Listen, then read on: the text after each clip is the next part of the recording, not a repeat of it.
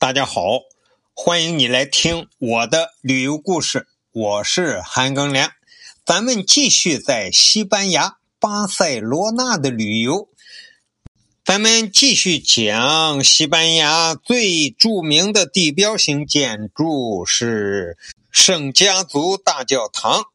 建造这座教堂的想法呢，是由巴塞罗那的一个。书商，同时也是圣使徒约瑟夫宗教协会的创始人，他叫约瑟夫·玛利亚·博卡贝拉。为了巩固罗马天主教在巴塞罗那日渐衰弱的地位呢，约瑟夫提出了修建圣家族教堂。这个协会呢。于1874年开始宣传筹备圣家堂的建设。1881年，在多笔捐款的支持下呢，他们买下了这块土地。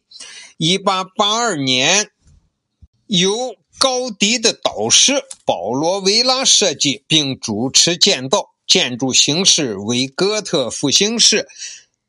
但是呢，后来因为这个老师呀叫维拉，他与协会产生了分歧，于是他就不干了，退出了，并且推荐了当年三十一岁的学生，就是安东尼奥·高迪来接手。高迪在一八八三年接手了这个圣家族大教堂的建设，但是中间呢。他又接了一些别的设项目，比如说米拉公寓啊、古埃尔公园呐，他把这些都盖建好了、盖完了。但是这个圣家族大教堂呢，还是进展缓慢。由于高迪那一些。作品的成功所带来的经验呢，高迪就对圣家族大教堂的原有设计做出了彻底的调整。高迪啊，主要设计绘制了整个建筑的形体、建筑平面和各个殿室。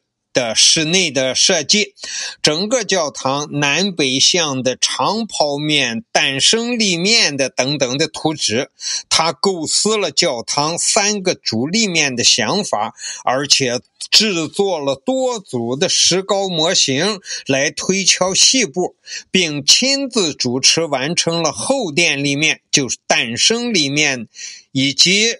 象征十二圣徒的钟塔及门窗等部分的建造工作，我们去参观的时候呢，在这个圣家族大教堂里边啊，在它有个负一层，有个地下室，里边摆放了很多高迪生前制作的石膏模型和木质的小型模型，它是很严谨的。他要盖这个教堂呀，他设计好了之后，他先缩小了很多倍，用石膏或者木头先做一个模型，他他出来看看，这一些模型仍然陈列在圣家族大教堂的负一层。我们去参观的时候也都看到了。高迪对整个教堂的设计呢，是他设计了三个立面。就是外墙的立面，东侧叫诞生立面，西侧是受难立面，南侧是荣耀立面。这象征了耶稣一生的三个阶段。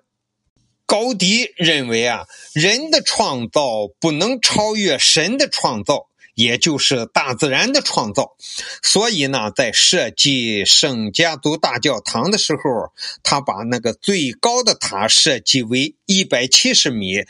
这是个什么意思呢？就是巴塞罗那附近有一个蒙特惠奇山，是一百七十一米，他设计的比那个山低一米，就是刚才我说的。高迪认为，人的创造不能超越神的创造。这个圣家族大教堂啊，确实是太复杂了，故事也太多了。今天呢，先讲到这里，感谢你的收听，咱们下集再见。